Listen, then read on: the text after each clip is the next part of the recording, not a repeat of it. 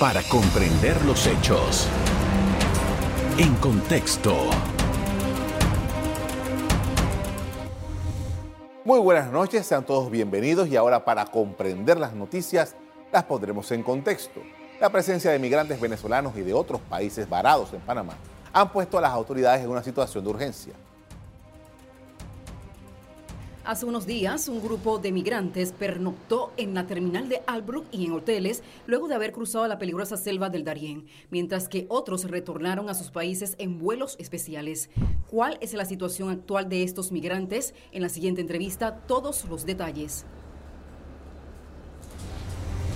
Así es, para hablar sobre este tema me acompaña esta noche Rafael Rodríguez, que es el presidente de la Asociación de Residentes y Naturalizados en Panamá.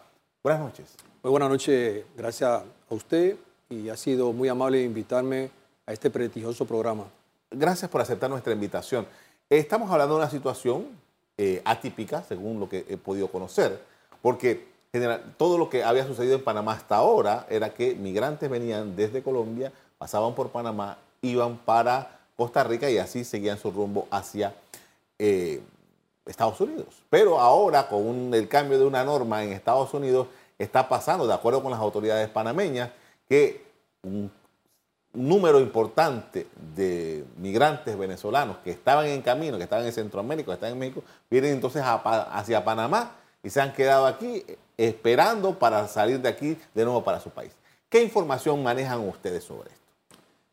Definitivamente Panamá se encuentra en este momento con la peor crisis generada en este país, o más bien nunca antes visto.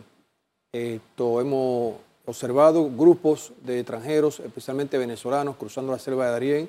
Eh, primero fueron en cantidades reguladas y después entonces se le, controló de manera tal que en los últimos días, antes de Estados Unidos tomar la decisión de no dejar entrar más ciudadanos venezolanos a esta nación, eh, observamos las autoridades migratorias indicando que habían días que llegaban hasta 2.500 y 3.000 ciudadanos venezolanos, más los que ya estaban en el punto de Darién, y aquellos que estaban en el tránsito o más bien en el cruce sobre el corredor humanitario de Panamá hacia Costa Rica y hacia otros países.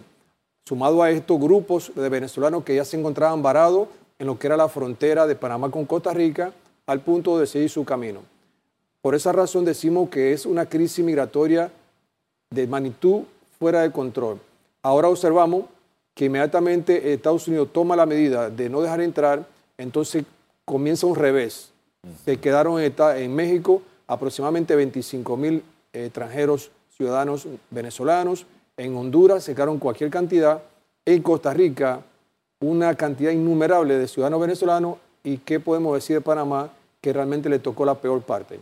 Sumado a esto, hemos también enterado, nos hemos enterado de que estos grupos que se quedaron entre Honduras, Costa Rica y Nicaragua, hoy en día están regresando hacia Panamá haciendo un acumulativo inmenso de ciudadanos aquí, porque se ha corrido la voz de que en Panamá se están obsequiando vuelos humanitarios o dándole la facilidad de documentación para que ellos realmente se les haga fácil salir de este país. Lo que es una falsa, la autoridad migratoria se han pronunciado en varias ocasiones diciendo que los vuelos humanitarios son simplemente el nombre, o más bien se le da la facilidad si usted compra su pasaje, se le organiza el día que tiene que irse, se le hacen los documentos necesarios, se le agiliza cualquier documentación y pasaporte con la repetida embajada y se le, busca, se le busca la manera de que salgan de este país. Eso ha rodado en Centroamérica y por esa razón muchísimos de ellos entonces han venido de regreso a Panamá. Eh, la otra razón que ellos nos indican cuando llegan a nuestra oficina buscando información es que en Costa Rica no existe la embajada venezolana y no hay nadie ahí quien le dé informaciones o más bien que le dé una carta de ruta, le renueve su pasaporte o le busque una solución. Entonces ellos tienen que cruzar para acá, para la frontera. Otra situación es que ellos nos indican que en Costa Rica y Honduras el pasaje lo tienen a 520 dólares aproximadamente saliendo de ahí hacia Venezuela. Y aquí en Panamá eh, al principio costaban 80 dólares, 120 y hoy en día, según lo que tengo entendido, cuesta aproximadamente 300 dólares. O sea que es más flexible tanto la atención eh, el precio del pasaje y todo tipo de que involucran la salida de estos ciudadanos de Panamá hacia Venezuela. Ahora, estamos hablando de unas personas que eh, salieron de Venezuela ya hace quizás más de un mes, quizás algunos más tiempo, y que eh, están varados en Panamá. Ahora, ¿qué significa o cuál es la información que tienen ustedes? Porque obviamente ustedes no son las autoridades, pero ¿qué significa o qué es lo que ellos le están manifestando? Porque quedarse aquí no es quizás una opción para ellos. Sí es una opción. Okay. Sí es una opción porque ellos, en su mayoría, o más bien, esta salida de estos grupos se puede decir que se divide en dos grupos, en dos fases. En dos fases. Aquellos que, que han sido sufragados su gasto con familiares que se encuentran en Estados Unidos, o sea que en el país que ellos se encuentren le están enviando dinero poco o mucho para que vayan sufragando su gasto. Y el otro grupo eh, son aquellos que vendieron todo en Venezuela, su casita, quizá un pequeño carrito, y salieron con el sueño de que no iban a regresar más a Venezuela. Ya no, no tienen nada que buscar allá, regresan a donde si vendieron hasta donde vivían. Al encontrarse con esta sorpresa, quedarse en Panamá es la mejor opción porque primero esto, ellos dicen que van a sobrevivir, muchos de ellos, no todos, porque otros están esperando el dinero de su familia para regresarse. Ellos nos comentan que van a hacer hasta lo imposible de quedarse en Panamá, porque han visto de que Panamá por lo menos está equilibrada económicamente, tiene un sistema democrático que le permite a ellos eh, participar, trabajar, etc. Eh, lo que ellos no saben es que no lo van a lograr. Primero porque la ley migratoria y de laboral están muy estrictas. Aquellos empresarios que registren ciudadanos laborando en alguna empresa sin documento, mucho menos ellos que no tienen ningún tipo de sello de entrada a este país, son multados con más de 15 mil dólares. Así que no creo que ningún, ningún empresario se va a atrever a contratar a estos ciudadanos. Lo que podemos entonces encontrar es una situación muy delicada, porque ellos están en la calle vendiendo paletas, pastillas y otras cosas, tienen a Caledonia, Perejil, todas estas áreas seteado en este tipo de ventas, y eso le está dando como para subsistir estos días. No sabemos qué clase de personas son, porque vienen ligados, vienen delincuentes, vienen personas de, buena, de buena participación, de respeto, etcétera, pero quizá hay muchos de ellos que tienen su historial delincuencial allá y están pasando aquí bajo perfil. En un momento dado que ya a ellos se le agote esta paciencia estar vendiendo dulcito y paleta en la calle, posiblemente se va a desatar entonces situaciones que mañana podemos entonces lamentar con ciudadanos que realmente desconocemos quiénes son y que realmente no tenemos ningún tipo de registro aquí porque entraron por la selva y Panamá no sabe dónde están y quiénes son, porque incluso están regresando por Costa Rica, pasando también sin ningún tipo de registro, se están pasando por la montaña por algún camino y estos ciudadanos ya están aquí. Así que hay que tener mucho cuidado, la autoridad tiene que estar vigilante de los movimientos de estos grupos porque pasaron por Darién sin ningún tipo de registro y ahora se están regresando de estos países y según ellos nos comentan, pasan de lo, de la mejor forma por Costa Rica con Panamá, pasándose por algunas calles, algunos caminos y no tienen ningún tipo de registro, pero ya están aquí. Con esto vamos a hacer una pausa para comerciales. A regreso seguimos hablando de la situación de los migrantes venezolanos y de otros países que están varados en Panamá. Ya regresamos. En contexto. Estamos de regreso, hablamos sobre la situación migratoria en Panamá, el paso eh, por Panamá de migrantes hacia los Estados Unidos y de los que están varados aquí en Panamá, principalmente venezolanos. Me acompaña Rafael Rodríguez, es el presidente de los extranjeros residentes y naturalizados en Panamá. Eh, estábamos haciendo una descripción y, eh, tengo entendido, información que, se ha generado, es que el gobierno de Venezuela no está prestando mucha ayuda a estas personas. ¿Qué información les dan a ustedes?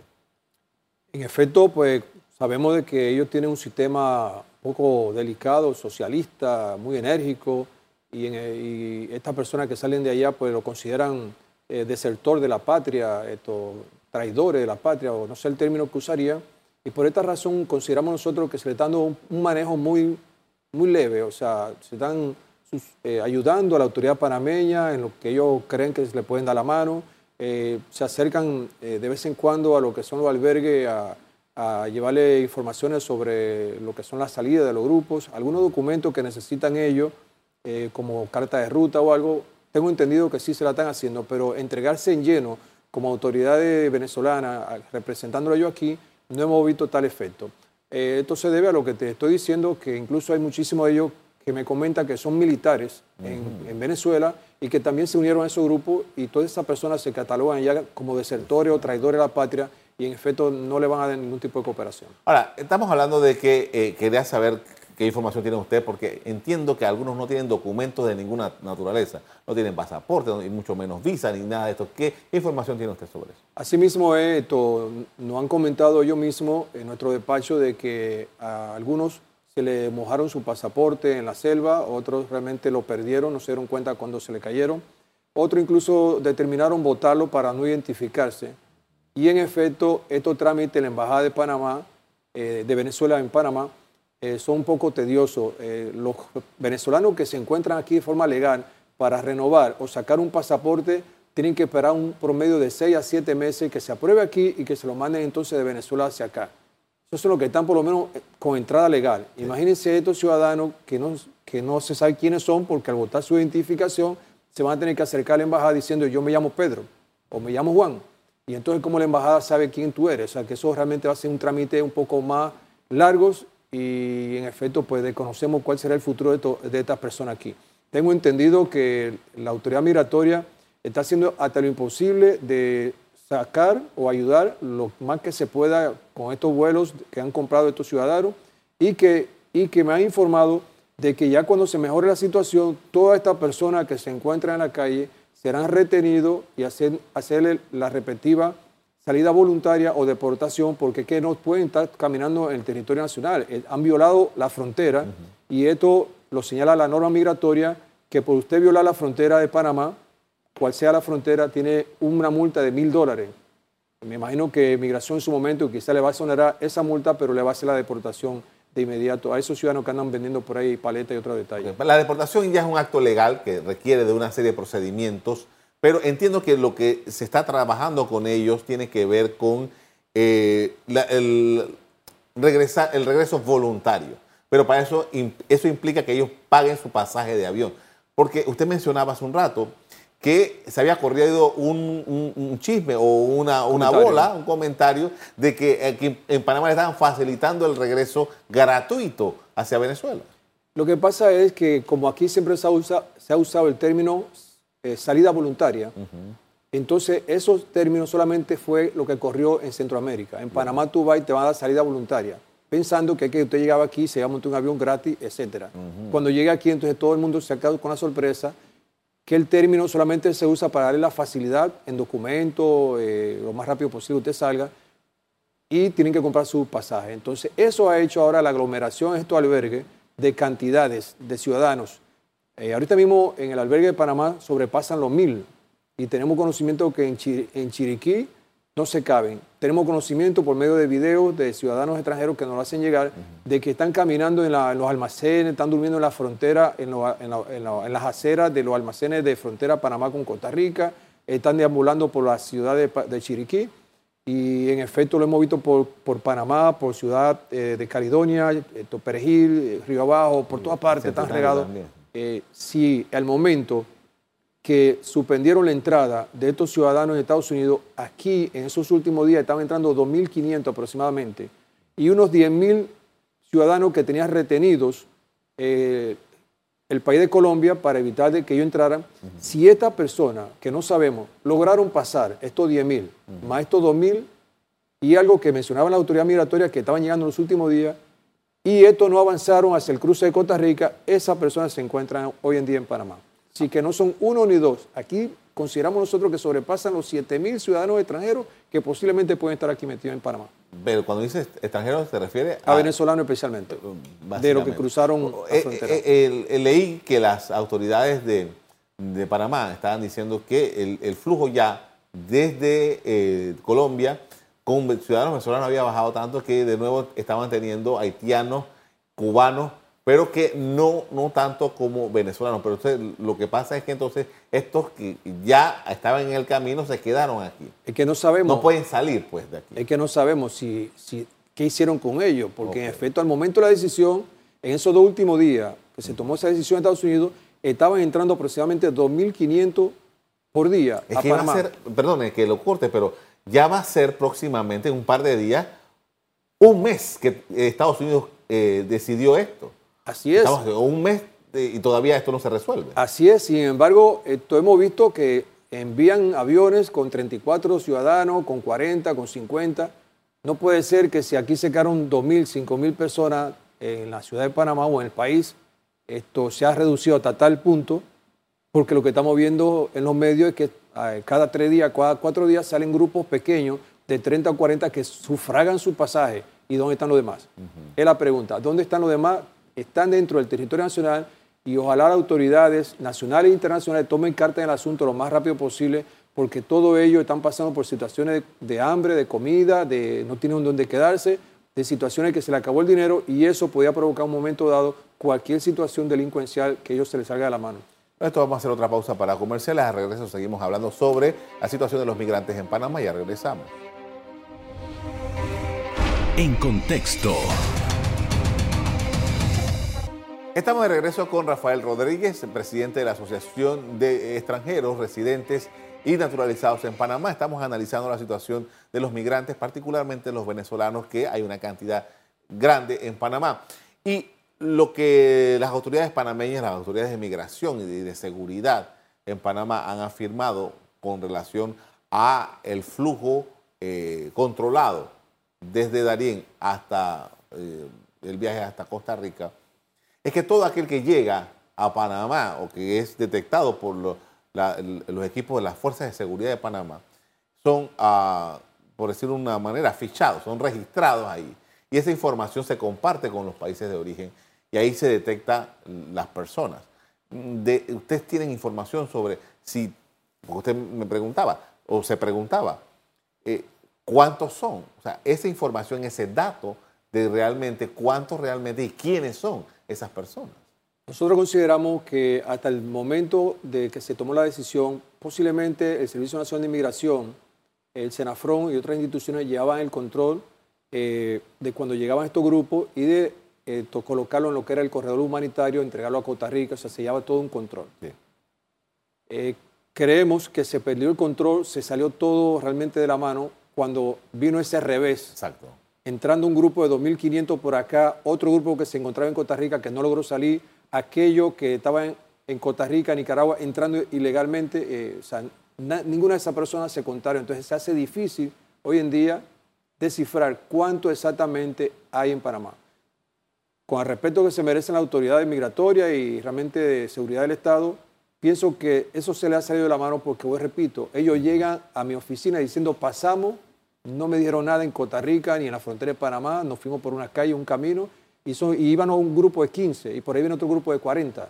O sea que están penetrándose y eso, eso realmente provoca de que la seguridad de Panamá se les salga de la mano el conteo. O sea, no están pasando por el puesto fronterizo oficial que hay entre Panamá y Costa Rica. Para evitar identificarse o para evitar que le cobren cualquier tipo de impuesto. Lamentablemente estos ciudadanos, todo el movimiento que han hecho, se ve que realmente todo ha sido humanitario, pero no es así.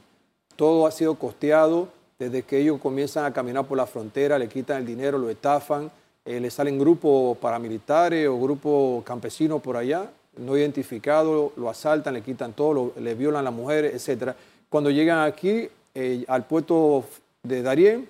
La autoridad entonces lo organiza entre unos buses, pero esos buses no son gratis, le cobran de 40 a 50 dólares por cabeza para llevarlo a, Chiriquí, lo dejan en la terminal, de ahí entonces ellos cogen taxis y pequeños buses para irse a la frontera, ahí le cobran 30 a 40 dólares, cuestión de que esos pasajes cuestan 7, 8 dólares, le cobran 30 a 40 dólares. O sea que donde quiera que ellos se han movido, eso es dinero y mucho dinero. Ahora al regreso, que ya vienen entonces están buscando cómo esquivar cualquier tipo de gasto, cualquier tipo de costo, porque donde lo vean le van a cobrar. Es lo que está sucediendo ahora con los pasajes aéreos, que en efecto pues estuvimos haciendo una visita y eh, a raíz de una serie de denuncias que nos pusieron muchos de ellos, que están en los albergues, que salen muchas veces a caminar, llegan a nuestra oficina, nos dicen, nos prohíben ir a una agencia de viaje a preguntar si los pasajes los podemos conseguir más económicos, si organizamos un grupo y compramos todo dice que si lo compran afuera del establecimiento, del albergue, no se lo van a aceptar ni lo van a montar en el avión, según lo que ellos comentan.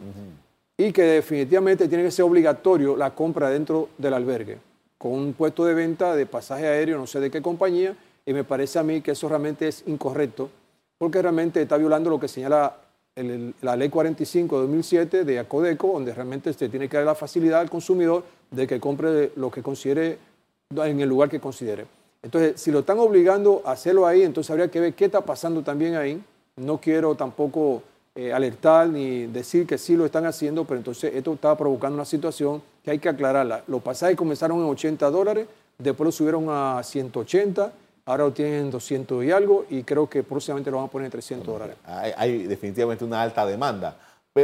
Mi pregunta ahora, eh, ¿cuál es el denominador común? ¿Qué de las personas que se acercan a usted?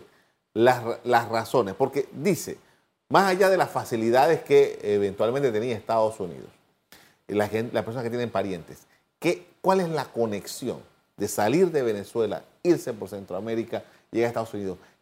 ¿Cuáles son los elementos que ustedes han podido recabar de qué, cuál es el, el denominador común que tienen entre ellos? El factor económico. El factor económico. Definitivamente ya muchos de ellos lograron llegar a Estados Unidos, entonces le venden imagen a lo que quedaron en Venezuela. Llegué ayer, ya tengo un trabajo de dos mil dólares. Entonces aquel que está trabajando todo un mes allá en Venezuela por 7 dólares o 8 dólares, entonces su amigo que está en Estados Unidos, pues tiene un mes trabajando y le están pagando 2 mil, 3 mil dólares, entonces ya eso le cambia la mentalidad y eso obviamente rompe lo que es quedarse en Venezuela, rompe lo que es familia y hogar y todo, vámonos. Entonces, eso es lo que ha provocado esa, esa participación de estos grupos, que definitivamente si Estados Unidos no, no toma esa medida, pues yo creo que se iba a convertir en medio Venezuela porque ya en los últimos días no era de 500 ni 800, era de 2.000, 3.000 personas. Y si diaria. diaria. Y si se le daba la facilidad de subir, yo creo que Estados Unidos iba a, tener que hacer una, una sola área, una sola, eh, un solo estado. para venezolanos. Entonces, el factor económico, lo principal, lo cultural y lo político es lo que le está afectando yo gravemente allá y también no la diferencia en otro país. Ahora, eh, con todos estos costos, que usted está eh, eh, indicando, los costos por pasar por Colombia, los costos por pasar la selva, los costos para atravesar Panamá y seguir por ahí para, para, Costa Rica, perdón. Realmente, eh, ¿de cuánto al final saben ustedes se están gastando? Es que ellos salen con un presupuesto de, de, Venezuela de 2.000 a 2.500 dólares cada uno. Han vendido todo su, que, su enseres, como mencioné hace rato, y ellos vienen costeando. Ya entonces cuando llegan a Panamá o Costa Rica, que ya lo han estafado, le han robado todo esto, entonces solamente le queda la opción de llamar a algún familiar y explicar la situación para que entonces le siga sufragando los pequeños pasajes que van a, costear en cada país que, vayan visitando. Así que ellos nos comentan que ellos salen de Venezuela como de 2.000 a 2.500 dólares en mano. ¿Cómo usted ve? usted, hace un rato me dijo, bueno, esto está aparentemente, de acuerdo a su visión, fuera de control. ¿Qué hay que hacer para tener control? Esto, definitivamente Panamá no cuenta con un ejército para cuidar la frontera, no cuenta tampoco con equipos sofisticados, tecnológicos como lo tiene Estados Unidos, y por encima que Estados Unidos tiene equipos satelitales, entre otras cosas, y un gran ejército, de, de todos modos se le están colando, se le están entrando, poco o mucho, pero siempre se mantiene la penetración de extranjeros hacia allá. Imagínense Panamá que no cuenta con estos puntos que acabo de mencionar. Eh, Solamente le queda pedir ayuda, como, como lo está haciendo en este momento. Eh, el día 9 se celebró, el día 9 de noviembre se celebró eh, una reunión para ver qué solución se le busca y qué apoyo van a tener los países que participaron en esta reunión. Estuvo Colombia, Estados Unidos, Nicaragua, perdón, Costa Rica y Honduras, de manera tal que en esta reunión había que, habría que chequear qué decisión tomaron, porque eh, lo que se iba a solicitar a ellos era que, se hiciera un trabajo mancomunado de manera tal que todos apoyaran a Panamá, apoyaran a Panamá, porque Panamá se encuentra en este momento esto, sola, o sea, se encuentra que todos los países le dieron la espalda y que incluso se está rodando la información que en Costa Rica, donde ven un venezolano, le dicen, vete a Panamá, que allá te van a poner todo fácil. O sea, que todo el mundo se está limpiando de este problema. Ahora, hay, hay un tema, porque justamente Panamá ha, tenido, ha celebrado reuniones con los representantes de todos esos gobiernos en otros momentos y nada ha pasado. Eh, acuérdese que como todo iba eh, fácil, todo era un amor, porque solamente se le dio la facilidad de hacer un corredor humanitario, se, se, reunió, todo el mundo estuvo de acuerdo, pues cuando pasen de una frontera a otra, nosotros ponemos unos buses en la frontera y lo pasamos a la otra frontera, ellos que paguen la gasolina, el transporte, etcétera, pues todo era con mucho cariño. Al venir ese revés, entonces todo el mundo se ha quitado del medio, porque nadie quiere tener en su país 20, 25 mil personas y un problema en la mano. Hay otro tema que, quiero que usted me comente si usted tiene información sobre eso, porque creo que ninguno de los países de Centroamérica, Centroamérica tiene línea aérea. ahí lo único que hay son las conexiones que salen de Panamá o de Colombia. la facilidad para viajar de cualquiera de estos países a Venezuela no la hay. Es como dije en un momento, ellos nos informaron que desde Costa Rica hacia Venezuela le sale el pasaje por 500 y algo. Se supone que son pasajes de conexión. O sea, salen de Costa Rica a Colombia, a otro país, después regresan a Panamá. Lo mismo sucede con Honduras y estos países que los pasajes están bien costosos, según lo que nos comentan, y eso es lo que está obligando a que todos se regresen a Panamá, porque aquí hay cierta facilidad tanto de información como de apoyo, de orientación y de facilidad de pago del pasaje. Le agradezco mucho por habernos acompañado esta noche para hablar de este tema, muy amable. Para servirles siempre. A ustedes también quiero agradecerles que nos hayan puesto atención para hablar de esta, este drama humano. Como siempre, los invitamos a tener la sintonía en EcoTV. Buenas noches. Para comprender los hechos. En contexto. Revive este programa entrando al canal 1 de BOD de Tigo.